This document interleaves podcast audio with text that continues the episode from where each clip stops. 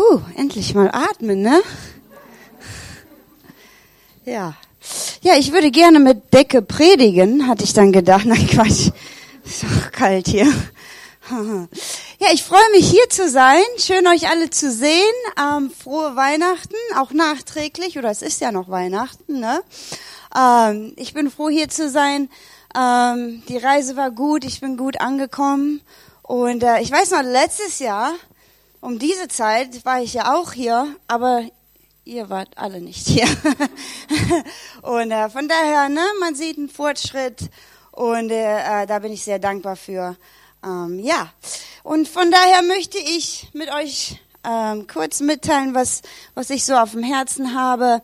Ähm, das Thema für heute, für ähm, für meine Weihnachtspredigt. Weihnachten ist ja etwas vorbei, aber wie Papa schon sagte, äh, man sollte doch trotzdem noch mal eine kurze, ähm, eine kurze Predigt, ein kurzes Gedenken ähm, von dem, was Jesus für uns getan hat und warum er hier ist, haben. Und von daher ähm, habe ich so überlegt, ich möchte so ein bisschen über unsere, ja genau, ich muss dir Zeichen geben, über unsere persönliche Weihnachtsgeschichte erzählen.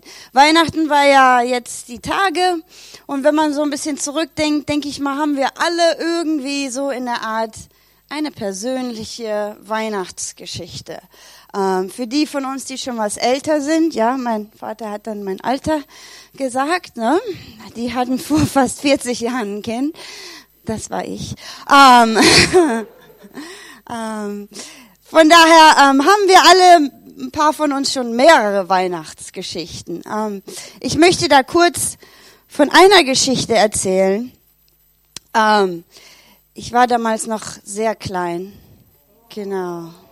Ja, das bin ich. Das bin ich. Das ist Timon, mein Bruder. Ich habe ihn gefragt, äh, ob wir das Foto nehmen durften. Ähm, gestern dann doch. ja, ähm, er ist nicht hier, äh, aber ähm, wie gesagt, das war eine meiner Weihnachtsgeschichten, an die ich mich erinnere. Ich war, ich denke mal acht oder neun und sehe jetzt ganz anders aus, Gott sei Dank. Ähm, und ähm, ich weiß noch, äh, wir, ich habe ja Playmobil geliebt. Ich und meine Brüder, wir haben viel Playmobil gespielt. Äh, und zu Weihnachten gab es dann immer wieder mal ein neues Teil, ne? Und da freute man sich drauf und spielte das ganze Jahr mit. Ähm, nun, äh, zu dieser Zeit, ähm, ich weiß es nicht mehr ganz genau, aber ich weiß, dass wir beide ein Playmobil bekommen hatten. Aber irgendwie hatte ich das, was ich kriegen sollte, kannst du noch mal eben zeigen, äh, diesen Camper da, den hatte ich schon. Und dann habe ich den wohl nochmal bekommen oder so. Und dann haben meine Eltern das kurz vorher vertauscht, dass ich das bekommen hat, was eigentlich für Timon sein sollte. Und er bekam das, was für mich sein sollte. Ja. Und wie man da in dem Bild so ein bisschen sieht, wir sind von Herzen dankbar.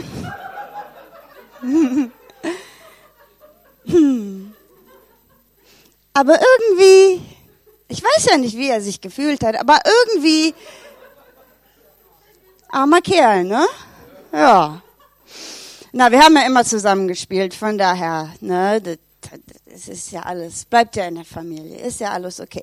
Aber ich wollte mal ähm, äh, über diese kleine Situation äh, äh, berichten, weil ich denke mal, oftmals kann unser Weihnachten so ein bisschen so aussehen. Und vielleicht nicht nur unser Weihnachten, sondern unser Leben. Ne?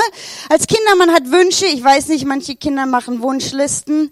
Und dann wünscht man sich was zu Weihnachten.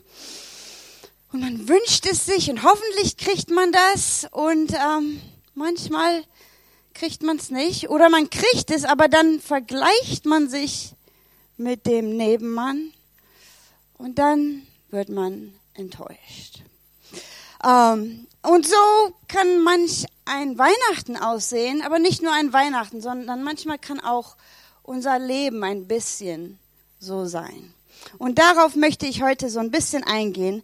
Also folgt mir bitte. Ähm, Weihnachtsgeschichten äh, machen wir das nächste. Da möchte ich kurz ein bisschen Einblick in das Wein, in die Weihnachtsgeschichten von vielen Kindern äh, und Familien in Los Angeles geben.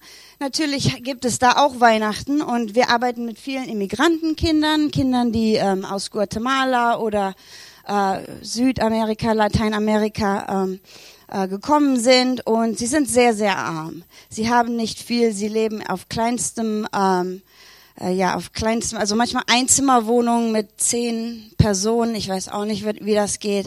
Und trotzdem, ähm, auch für sie haben wir dieses Jahr Weihnachten gemacht. Eines der Dinge, ähm, was mich sehr bewegt hat, was ich ähm, auch, ähm, was, oh ja, machen wir das nächste. Ähm, hier ist mal nur ein kurzes Foto von, das war vor einem Monat, also nicht so lange her, äh, eines der Gebiete, wo wir viel ähm, Kinderprogramme machen und uns um die Kinder kümmern.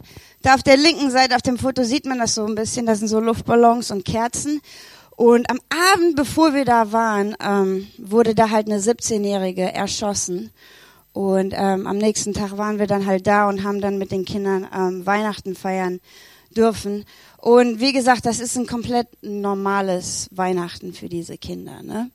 Ähm, viele Eltern lassen die Kinder schon kaum noch raus äh, weil da so viel geschossen wird und weil sie sagen, es ist zu gefährlich für die Kinder. Ne? Und was wir dann gemacht haben, kannst du mal das nächste zeigen, wir haben dann den Kindern Bibeln nach Hause gebracht und Geschenke. Ne? Und äh, die Kinder waren ganz begeistert und haben sich auf das Jesusbuch gefreut. Ähm, und ähm, ja, man tut, was man kann, um auch Jesus in solche Situationen zu bringen. Nur als kleiner Vergleich, wir haben alle eine Weihnachtsgeschichte und überall sieht das natürlich anders aus. Ähm, und von daher habe ich überlegt, für diese Predigt habe ich so überlegt, ja, was, worüber soll ich denn mal reden? Ne? Weil hier ist es halt, ich komme halt jedes Jahr um diese gleiche Zeit und es ist immer Weihnachten, ne? ist ja gut, aber ähm, wenn man immer über Weihnachtsgeschichten redet, dann irgendwann ne, denkt man ja, was gibt es denn noch? Ne? Was habe ich denn noch nicht gesagt?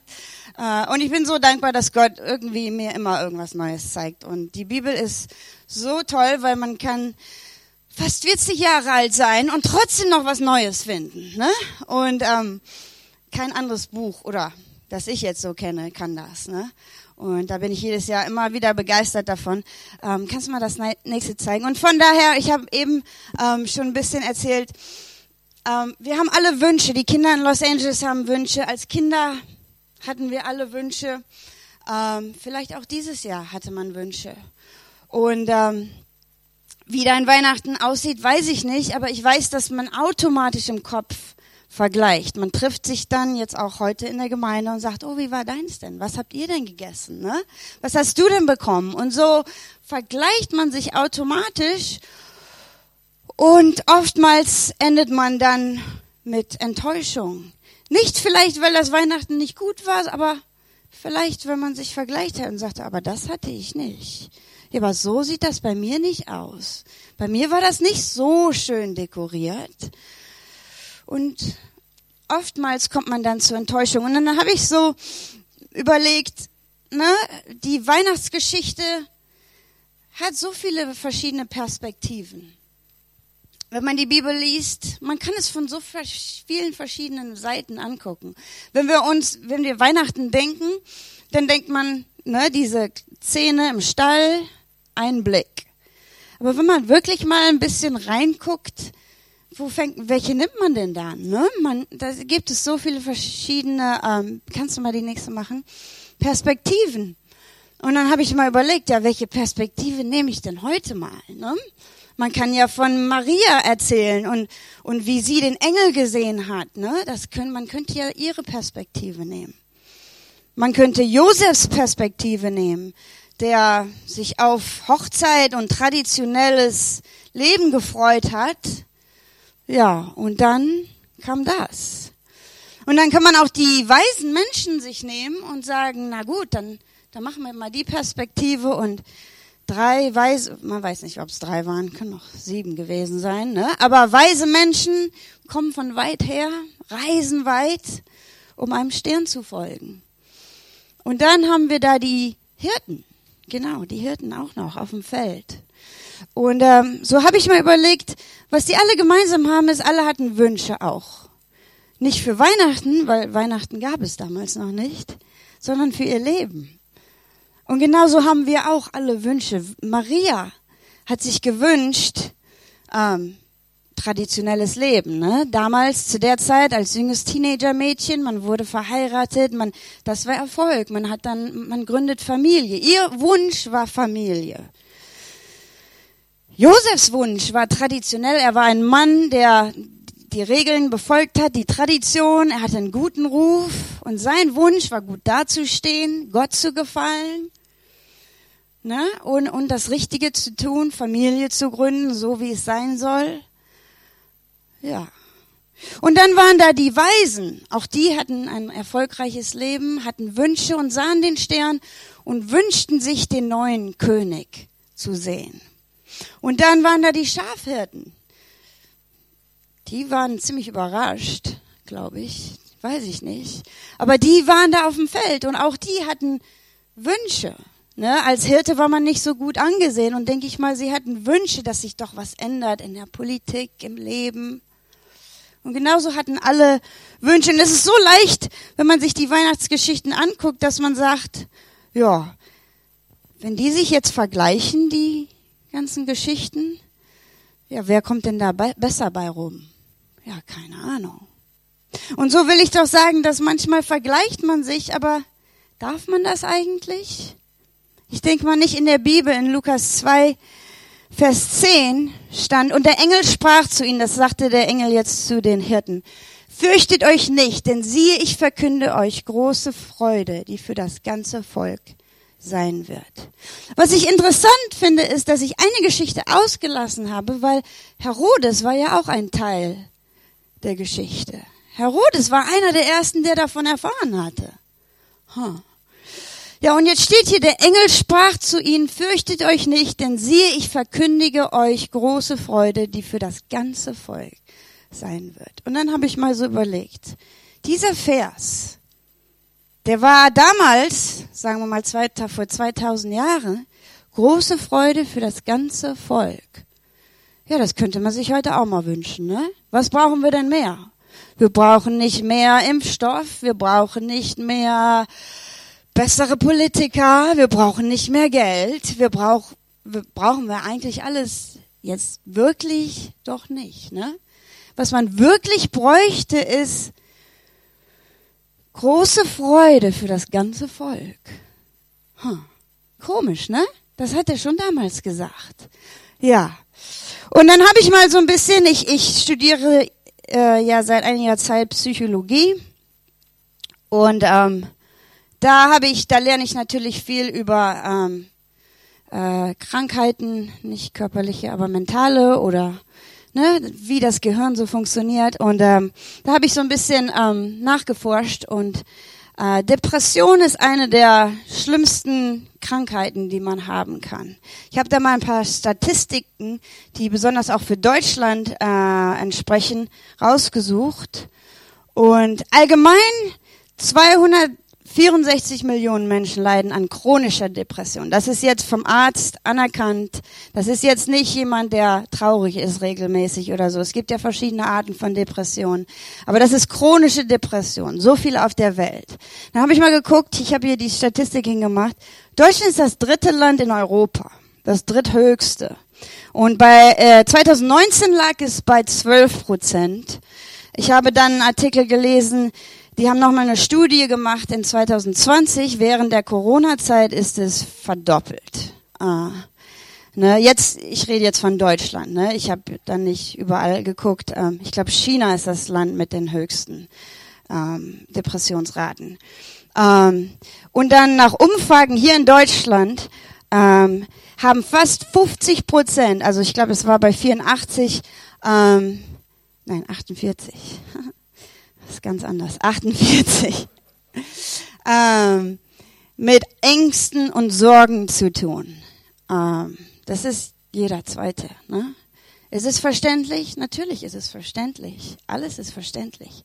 Und doch finde ich so interessant. Jemand sagte, dass ich vor kurzem gelesen habe, äh, in der Bibel anstatt frohe Weihnachten zu, zu sagen, sagten die alle, fürchte dich nicht. Frohe Weihnachten gibt's ja in der Bibel nicht.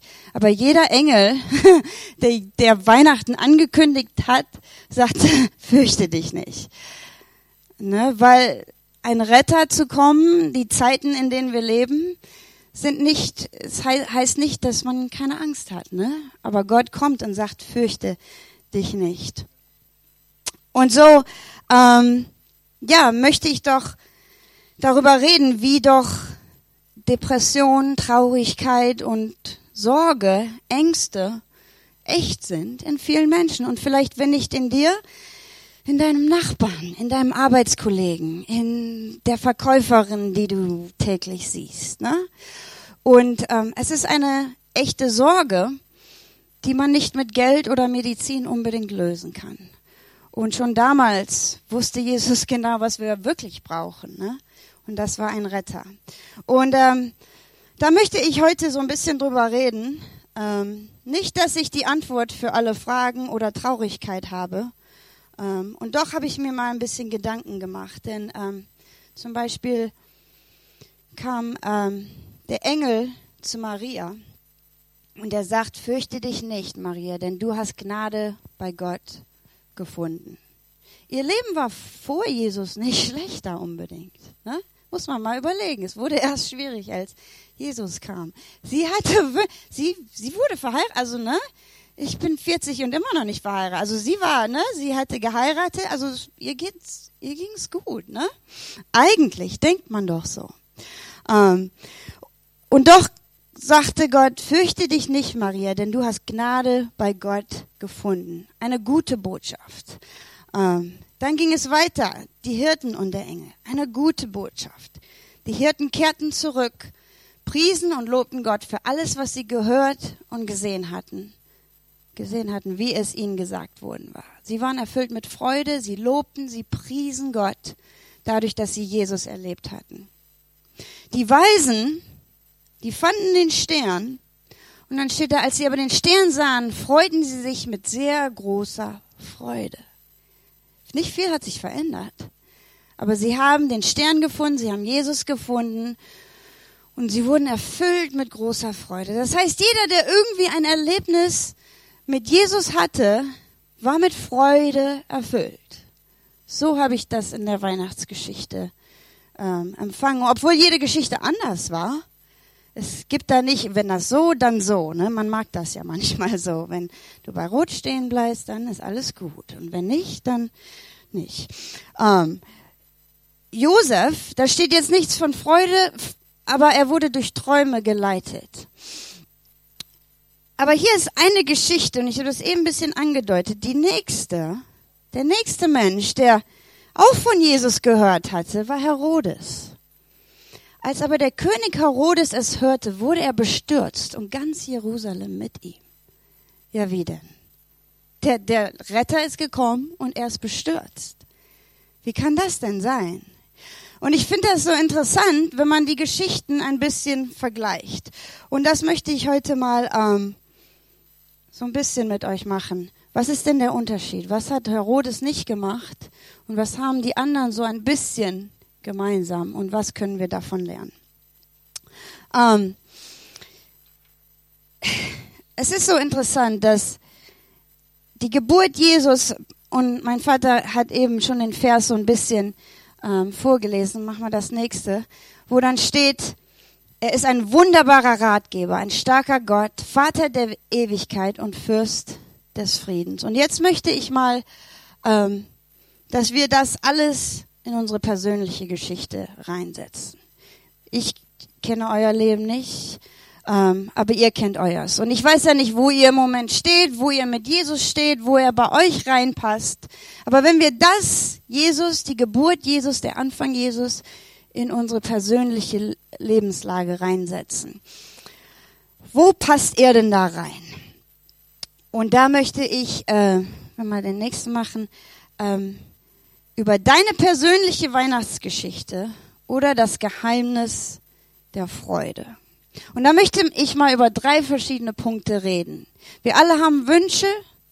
Vielleicht hast du dir gewünscht, dass du in deinem Alter schon ein Haus und die Karriere und alles soll perfekt sein. Und dann bist du jetzt, denkst du, meine Güte, alle Freunde haben das, nur ich nicht. Und man ist enttäuscht. Oder du hast dir gewünscht, dass deine Familie so aussieht oder Beziehungen so aussehen, deine Finanzen so aussehen. Und dann vergleichst du dich mit anderen und denkst, ja, so muss das doch sein. Und du bist enttäuscht. Und all das kann zur Unzufriedenheit führen.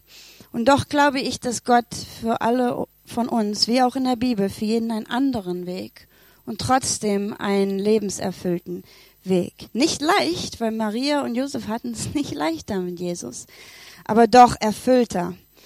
Und ähm, da möchte ich über drei Prinzipien reden. Loslassen, akzeptieren und nachfolgen. Und ich weiß, es sind ganz einfache, weil wir die schon ganz von Anfang, wenn wir uns bekehren und Gott unser Leben geben, kennen. Und doch manchmal, denke ich mal, muss man an die Prinzipien, die Grundlagen erinnert werden, weil, ja, ne, man muss an die Geburt erinnert werden. Und da möchte ich mal kurz einen Vers vorlesen in Markus 8, 34 bis 37. Dann rief Jesus die ganze Menschenmenge zu, hinzu und sagte, wer, wer mir folgen will, muss sich und seine Wünsche aufgeben, sein Kreuz auf sich nehmen und meinen Weg hinter mir gehen. Denn wer sein Leben retten will, wird es verlieren. Aber wer sein Leben wegen mir und wegen der guten Nachricht verliert, wird es retten. Was hat ein Mensch davon, wenn er die ganze Welt gewinnt, aber zuletzt sein Leben verliert? Womit will er es dann zurückkaufen? Ähm, ich habe, ne, wenn man älter wird, versteht man Dinge ein bisschen anders. Und ich habe damals, glaube ich, als ich jünger war, das ein bisschen falsch, falsch verstanden. Wer mir folgen will, muss sich und seine Wünsche aufgeben. Ich habe immer gedacht, man darf keine Wünsche haben. Aber ich habe das jetzt so ein bisschen besser verstanden. Manchmal ist man so starr in seinen Wünschen. Es das heißt nicht, dass man keine Wünsche haben darf und nur sitzen muss und Gott, was hast du für mich? Ich bewege mich nicht, bis du was sagst. Ähm, aber manchmal ist man so fest festgesessen an seinen Wünschen und so muss das sein. Und man hat keinen Platz für das, was Gott tun will. Und da habe ich an Maria gedacht, ja, sie wollte Familie, sie wollte Ehe. Hat sie auch bekommen, aber es sah halt anders aus, als sie es sich gewünscht hat. Ganz anders. Sie ist schwanger geworden, bevor sie offiziell verheiratet war. Sie äh, hat den Sohn Gottes, nicht nur irgendein Kind, aber ein bestimmtes Kind. Und so waren ihre Wünsche für Familie und Ehe und richtig. Josefs Wünsche waren richtig, ein Mann Gottes zu sein. Aber Gott wollte, dass das ein bisschen anders aussieht, als was er sich gewünscht hat. Ähm, und von daher denke ich mal, ist es nicht falsch, Wünsche zu haben, aber man muss bereit sein, seine Vorstellung von der Erfüllung zu ändern. Und da denke ich mal, machen wir manchmal den Fehler, weil wenn unser Wunsch nicht so erfüllt wird, wie wir das gerne wollen, dann sind wir enttäuscht und sagen, Gott, wo bist du? Und Gott sagt, nein, ich habe was anderes, noch besseres. Denn wie der Vers schon sagte, ähm, wer sein Leben, wir, wir halten so fest daran, wir halten so fest daran, ähm, dass wir verlieren. Wir halten fest an unseren Wünschen. So muss das doch sein. Und dann läuft es uns durch die Hände, weil wir können an nichts festhalten.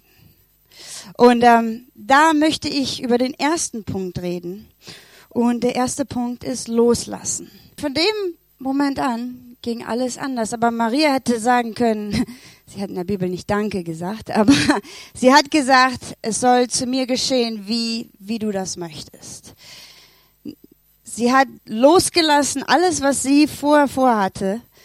Ähm, alle Pläne hat sie gesagt, na gut, und ja, machen wir so. Ne? Und ähm, manchmal müssen wir ähm, bestimmte Vorstellungen loslassen, bestimmte Wünsche, die wir hatten, loslassen. Ähm, und das ist für jeden anders. Josef musste das machen. Jeder musste was loslassen. Das Interessante ist, dass ähm, Herodes nicht loslassen wollte. Herodes hat nicht gesagt, na gut, dann gehe ich da auch hin. Er hat andere dahin geschickt und sagt, geht mal hin und erzählt mir später, was ihr gesehen habt. Er war nicht bereit, selber was loszulassen, seinen Thron aufzugeben. Und ich denke mal, äh, manchmal halten wir so sehr an Ver Erinnerungen oder Vergangenheiten fest und sagen, so wollte ich das doch, so soll es doch sein, so muss das doch sein. Ne? Als Deutscher hat man ja bestimmte Regelungen und Zeitsachen, die man einhalten muss. So muss das sein. Ne? Und manchmal sagt Gott einfach, lass los, lass los. Weil solange du daran festhältst, äh, und wovon rede ich hier? Ähm, wie gesagt, schon Karriere, ähm, für manche ist das die Position. Ja, aber in diesem Alter muss ich doch so eine Position haben. Ne? Ich muss doch so, so einen gewissen Einfluss haben. Warum habe ich denn äh, zu dieser Zeit noch, ja, wie gesagt, äh, kein eigenes Haus? Und dann habe ich auch gedacht, wenn es zur Gesundheit geht, keiner plant Krankheit mit ein. Kein Mensch tut das. Tod, Krankheit und Leid ist nicht etwas, was irgendein Mensch plant. Und trotzdem wissen wir alle, es gehört zum Leben dazu. Ja, Gott kann heilen, aber Gott heilt nicht immer so, wie wir das uns wünschen. Und deswegen muss man manchmal sagen, na gut, ich lasse los, was mal war. Ich lasse los, wie ich mir das gerne für mein Alter gewünscht habe. Und der nächste Schritt, den ich dann aufgeschrieben ähm, habe, ist, und ich akzeptiere das, was ist. Ähm, Maria sagte, sieh, ich bin die Magd des Herrn, es geschehe mir nach deinem Wort. Manchmal kann das so sich anfühlen, weil man nur im Moment denkt. Manchmal, Josef hat im Moment gedacht. Er dachte, das ist zu viel. Äh, wie sollen wir weiterkommen? 2000 Jahre später reden wir immer noch davon. Also manchmal denken wir so klein und wir denken nur heute und das ist schief gelaufen, aber wir denken nicht darüber nach, dass Gott viel größer ist als heute. Er, Gott denkt nicht nur, er denkt auch für die kleinen Dinge. Gott ist nicht zu groß, um die Details zu sehen. Aber manchmal sind wir so in den Details vernarrt und wir, der Josef hätte ja fast aufgehört, nur wegen einem Detail. Er hätte gesagt, das ist alles Quatsch. Ja, danke, Josef, dass du das nicht gemacht hast. Sonst würden wir, weiß nicht, wie wir heute hier säßen, ne? Also manchmal denken wir, denke ich mal, so klein und wir denken nicht, wir sind alle nur ein Teil von Gottes Plan. Wir versuchen, ihn ein Teil von unserem Plan zu machen. Und ich denke, manchmal müssen wir unser Denken ein bisschen drehen und sagen, meiner Güte, ich lebe in seiner Welt, nicht er in meiner Welt. Weil meine Welt ist zu klein. Ich bin nicht mächtig genug, um wichtige Entscheidungen in dem Sinne zu treffen. Gott weiß Anfang, Ende. Er weiß, wie alle Teile zusammenkommen. Und manchmal muss man einfach sagen, weißt du, ich akzeptiere, dass ich nur Mensch bin und ich kann nur heute sehen. Aber irgendwie vertraue ich einem Gott, der größer ist und der auch den Ozean in seiner Hand irgendwie hält. Und die Bäume und die Sterne fallen auch nicht runter. Ne? Und das kriege ich auch nicht hin. Also irgendwo muss man seine eigene Menschlichkeit anerkennen. Nicht zu dem Punkt, wo man sagt, ja, schmeiße ich alles, aber sage ich, ich bin ich und Gott ist Gott. Und das akzeptiere ich so, wie es ist. Und ähm, das fand ich so ermutigend, ähm, zu denken, manchmal dann vergleicht man sich mit anderen und denkt, das muss doch so aussehen. Und Gott sagt, nein, für dich habe ich einen anderen Plan. Für dich muss das nicht so aussehen. Du kannst das so akzeptieren, denn ich bin immer noch Gott. Und da können wir zurück zu dem, ja genau, äh, nee, zu dem davor noch mal kurz. Da, genau. Und am Schluss werde ich das mit euch machen, aber ich möchte euch mal, wir kennen alle das Vaterunser, wir haben das damals in der Schule mal gebetet. Und ähm, Jesus lehrt uns, wie man betet. Betet ihr nun so. Unser Vater, der du bist in den Himmeln, geheiligt werde dein Name. Dein Reich komme. Dein Wille geschehe. Wie im Himmel, so auch auf Erden. Und wenn ich mal ehrlich bin, manchmal betet dort man doch, wie habe ich das hier so ausgedrückt? Das Vater mein. Vater, mein Name soll groß werden und erfolgreich. Mein Reich komme, auch hier und meiner ganzen Familie und Nachbarschaft. Mein Wille geschehe. Also manchmal man betet ja nur, ich und hilf mir und meine Gesundheit und mein, mein, mein. Und wie gesagt, Gott kümmert sich um jedes Detail. Aber manchmal muss man einfach sagen, wer leitet, wer, wer ist denn der Chef? Ne? Ich habe einen wunderbaren kleinen Neffen und der weiß genau, was er will und sagt auch jedem, was er dürfen darf und was auch nicht. Und dann denke ich manchmal, du bist zwei. ne? So, aber manchmal sind wir genauso vor Gott, ne? So, ich will das und ich so muss das sein und Gott sagt, ja süß. ne?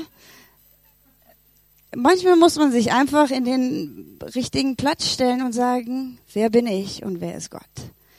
Und manchmal macht das alles keinen Sinn, aber eines Tages wird irgendjemand zurückgucken und sagen, ah, und da hat Gott so gewirkt. Und dazu müssen wir nicht nur, was ich will, akzeptieren, sondern seinen Wunsch, seinen Willen über unseren eigenen. Ähm, und dazu möchte ich euch und auch am Schluss noch ermutigen, wann ist das letzte Mal, und da spreche ich auch zu mir selber, wann ist das letzte Mal, dass wir das Vaterunser gebetet haben, so bewusst? Ne? Jesus hat uns gelehrt, so zu beten. Warum machen wir das nicht täglich? Weil vielleicht wird es was in unserem Denken verändern, wo wir nicht uns nur um uns drehen und meine kleine Welt und was ich mir wünsche und nicht gekriegt habe und ich bin enttäuscht. Aber was denn, wenn Gott einen viel größeren Plan hat und wir nur einen kleinen Puzzleteil von seinem Plan sind, so wie Josef es auch war? Und am Schluss möchte ich den dritten Punkt ähm, äh, angucken und das ist der Punkt Nachfolgen. Ähm, wie gesagt, die Bibel sagte, ähm, wir müssen äh, unsere Wünsche verneinen, wir müssen das Kreuz auf uns nehmen und wir müssen ihm nachfolgen in seinen Fu Fu Fußstapfen, Fußstapfen, ja. Ähm, und das sehen wir bei Josef. Josef war vom Schlaf erwacht, nachdem er den Traum hatte, tat, wie ihm der Engel des Herrn befohlen hatte und nahm seine Frau zu sich. Er hat ständig nach den Träumen hat er genau das getan. Er hat nicht gesagt, das macht doch keinen Sinn. Warum denn das? Also er hat einfach nur getan, was der Engel ihm gesagt hatte. Er hat gefolgt. Und auch ähm, die Weisen, als sie im Traum eine göttliche Weisung empfangen hatten, nicht wieder zu Herodes zurückzukehren, zogen sie auf einem anderen Weg hin in ihr Land. Sie folgten der göttlichen Inspiration, den göttlichen Weisungen nach. Und ähm, da denke ich doch auch für das kommende Jahr 2022 weiß ich nicht, was sich ändert. Ich weiß nicht, ob Dinge besser oder schlechter werden, aber wir müssen das sagen, was kann ich loslassen? Was muss ich akzeptieren? Weil wenn ich so fest daran festhalte und es nicht akzeptiere, werde ich nur enttäuscht sein. Und Enttäuschung macht krank von innen nach außen. Und es ist egal, wie viele Masken wir tragen und wie sehr wir geimpft sind, wenn wir von innen krank sind, da gibt's keine Impfung für. Und da gibt's, du kannst Maske tragen und glücklich sein und mit den Augen lächeln. Ähm, oder du kannst Maske und du musst, bist kerngesund und trotzdem unglücklich innen drin, weil du ständig enttäuscht bist. Und ähm, da möchte ich doch euch ermutigen. Wie gesagt, auch die Hirten mussten folgen. Die hätten bleiben können, aber sie sagten, nein, ich folge, ich guck, was es da gibt. Ich guck, sie haben die, ich weiß nicht, wie die das gemacht haben. Hirten mussten eigentlich bei den Schafen bleiben. Ich weiß nicht, wie man so schnell eine Vertretung bekommt, äh, ohne Telefon. Ob man die dann da einfach lässt und sagt, na gut, Gott schütze euch. Ähm, aber es war ihnen wichtiger, dass sie mit Jesus in Kontakt und sie ließen sich von Jesus unterbrechen. Und manchmal ist unsere Struktur so starr, dass wir sagen, so muss das sein und Gott, hier hast du einen kleinen Platz, um zu wirken und mehr nicht. Aber die Hirten sagten, nein, ich will gucken, was da ist. Und es hat ihr Leben verändert. Die Bibel sagt, sie sind so mehr oder weniger danach ja in die Stadt und haben allen davon erzählt. Ne? Und ähm, wie gesagt, manchmal heißt Nachfolgen, dass man was macht, was nicht so bequem ist oder was einem nicht so viel Sinn macht. Ne? Aber wenn Gott sagt oder wenn die Bibel sagt, liebe deinen Nächsten, auch wenn ihn nicht leiden kannst, ja, dann macht man das dann auch, ne? Weil, ja, äh, im Endeffekt ist, geht es nicht um unseren Willen, sondern um sein. Ähm, und da möchte ich noch am Schluss eine, jetzt, genau, ähm, kleine Illustration zeigen. In Galater 5, Vers 1 sagt, Christus hat uns befreit. Er will, dass wir jetzt auch frei bleiben. Steht also fest und lasst euch nicht wieder ins Ska Sklavenjoch einspannen. Und manchmal sind wir so in unseren Wünschen und Vorstellungen gefangen, dass die Freiheit, die Jesus ja gebracht hat, uns kaum berühren kann, weil wir, ja, ja, ich habe mich ja bekehrt, aber das muss doch jetzt so sein. Und nach zehn Jahren müsste ich doch eigentlich schon vorne stehen und regelmäßig predigen. Und wenn und warum, ne? Und und man hat so Vorstellungen und wenn die dann nicht eintreffen, dann ist man enttäuscht. Und Gott sagt, lass, tu nicht wieder. Ich habe dich von all dem befreit, von all den Drücken, den Zwängen, den Vorstellungen. Lass es los. Akzeptiere, was ich dir heute gegeben habe. Nimm es an und folge mir. Weil die gestern können wir nicht beeinflussen, aber morgen schon. Und wenn wir, ich, ich wollte mal diese Illustration ähm, euch zeigen und vielleicht, ihr kennt das bestimmt, wie man Affen fängt. Ähm, Affen, ja, man tut, ich habe hier mal so ein, so ein Glas, man tut mehr oder weniger irgendwas, was ein Affe mag, ob's eine Banane oder irgendein Obst oder Frucht ist, und die tut man in eine, sie sagen Kokosnuss oder ein Loch im, im Boden, und der Affe tut die Hand da rein, und dann hält er fest, und er kommt nicht wieder raus. Er, er kann los, der sitzt da, bis der Fänger kommt. Wenn ich, ich könnte hier raus, wenn ich wollte, aber ich muss, was ich in der Hand habe, loslassen. Und ich denke mal, manchmal als Christen, wir laufen so rum und Gott sagt, ich habe was für dich. Wenn mir jetzt einer was geben würde, könnte ich gar nicht annehmen. Weil du, du kannst mir ein Geschenk geben, du kannst mir ein Eis in die Hand drücken, du kannst mir Geld geben und ja, aber damals. Ja, aber das sollte doch so nicht sein. Ja, aber der hat doch gesagt. Ja, aber ich müsste doch jetzt. Was auch immer es ist. Da hält man so fest dran. Und Gott sagt, ich will dir das geben. Ich habe was Neues für dich. Und man ist gefangen in alten Denkweisen. Und du könntest frei sein, aber Du bist es nicht, weil, ne? Und das ist anders für jeden, ne? Und das muss jeder selber rausfinden. Woran halten wir fest? Das Problem mit Herodes war, er war so unsicher in seiner Macht. Er war so angstvoll in seinem, dass irgendjemand seinen Ruf als König doch unterbrechen könnte, dass er dann alle null bis zweijährigen umgebracht hat. Nur um seine Macht ähm, zu sichern. Und manchmal wird man dann so kalt und hartherzig und verletzt alle um einen herum, weil man so an was festhält. Man lässt nicht los und tut so viel Leid anderen an, nur weil man selber so in Unsicherheit, Ängsten und Enttäuschungen gefangen ist, dass man gar nicht offen ist für, sagen wir mal, neue Beziehungen. Ja, aber damals haben die mich doch, die haben doch. Ich kenne viele, die dann Gemeinden verlassen und nie wieder in eine Gemeinde gehen und sind einsam, alleine und traurig, aber sagen, aber damals, der Pastor vor 20 Jahren hat mich verletzt. Der Einzige, der heute leidet, bist du. Der Pastor von vor 20 Jahren weiß das vielleicht gar nicht mehr. Und so möchte ich euch nur Perspektive geben. Manchmal hält man so an Dingen fest. Und ich sage nicht, dass sie nicht echt sind. Ich sage nicht, die sind nicht wahr. Aber ich sage nur, Jesus hat was Besseres für uns. Und Jesus hat uns für Freiheit, ein Leben in Freiheit, ähm, ist er gekommen, für Freude. Und ich als Christ müsste, möchte jemand sein, ich habe kein perfektes Leben und Schmerz ist dabei und Krankheit und alles. Aber ich möchte doch nicht, dass Leute um mich herum sagen, ja, wo ist denn da ein Retter? Das sehe ich auch nicht, ne? Ich möchte doch, dass, dass Menschen in mir einen, einen Retter sehen, eine Freiheit, eine Freude, die ansteckend ist. Und wenn wir in dieser Welt, die wirklich Freude braucht, die einen Retter braucht, müssen wir doch irgendwie auch an diese Freude rankommen, denn die Bibel verspricht es uns. Das verspreche nicht ich, die Bibel. Und ich denke mal, manchmal ein, ein Start, denke ich mal, ist, dass wir rausfinden, was hält uns so gefangen. Sind es alte Verletzungen? Sind es alte Vorstellungen? Sind es Wünsche, die einfach unrealistisch sind? Als Kind, man träumt ja, ne? Man hat Wünsche und dann denkt man, ja, und dann wird man, und dann denkt man, meiner Güte. Aber so möchte ich euch herausfordern, guck doch mal, was du heute hast. Wenn du alles aufschreibst, was du heute hast und einfach nur dafür dankbar bist, ohne Vergangenheit oder Sorgen für die Zukunft zu bedenken. Einfach nur heute. Mal aufschreiben.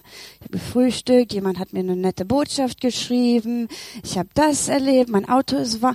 Wenn man nur die Dinge von heute einmal aufschreibt, man könnte doch sagen, mein Leben ist nicht ganz so schlecht, oder? Ne? Gott hat mir das gegeben, ich habe Familie, es, ich habe was zu Weihnachten bekommen, ich bin nicht krank, na, wir dürfen heute hier zusammensitzen, letztes Jahr durften wir das nicht. Also wenn man einfach nur mal heute ohne, ja, aber das müsste doch. Aber man soll, ja, aber guck doch mal jetzt. Lass einfach mal los von all dem, was sollte, müsste, könnte und sag Gott danke für jetzt. Ich denke mal manchmal, Gott sagt hier, ich möchte, ich möchte. Aber wir sehen es gar nicht. Du hast die Hände so voll und Gott sagt hier, ja, ich bist und dann sagt man hinterher, ja, Gott tut nichts in meinem Leben. Vielleicht tut er es doch. Ne? Herodes hätte auch Jesus kennenlernen können. Äh, Im Endeffekt, Jesus hat getan, was er tun musste. Das hat mit Herodes, der könnte tun und lassen, was er wollte. Der, der hat nicht so viel Macht, dass er Jesus umbringen konnte. Er hat dann nur viel Leid angerichtet. Ne? Aber ich möchte doch sagen, Jesus will in unserer Mitte leben, er möchte hier sein. Aber manchmal geben wir ihm in unserem persönlichen Denken und täglichen Leben nicht so viel Raum. Und ähm, da dachte ich, wäre es doch gut, wenn wir einfach mal ähm, schließen mit, mit dem Vater unser, dachte ich, wenn ihr euch dazu erheben möchtet. Und ähm, ich möchte euch ermutigen, das als Gebet zu machen. Vielleicht jeden Morgen, bevor du aufwachst, einfach mal jetzt präsent zu sein, einfach mal zu sagen, Gott, hier bin ich heute und ich bete dieses Gebet mit ganzem Herzen jeden Tag. Nicht mein Wille, sondern deiner. Und so möchte ich euch einladen, mit mir zusammen zu beten. Eins, zwei, drei. Vater unser im Himmel, geheiligt werde dein Name, dein Reich komme, dein Wille geschehe, wie im Himmel, so auf Erden. Unser tägliches Brot gib uns heute und vergib uns unsere Schuld, wie auch wir vergeben unseren Schuldigern. Und führe uns nicht in Versuchung, sondern erlöse uns von dem Bösen. Denn dein ist das Reich und die Kraft und die Herrlichkeit in Ewigkeit. Amen. Vielen Dank.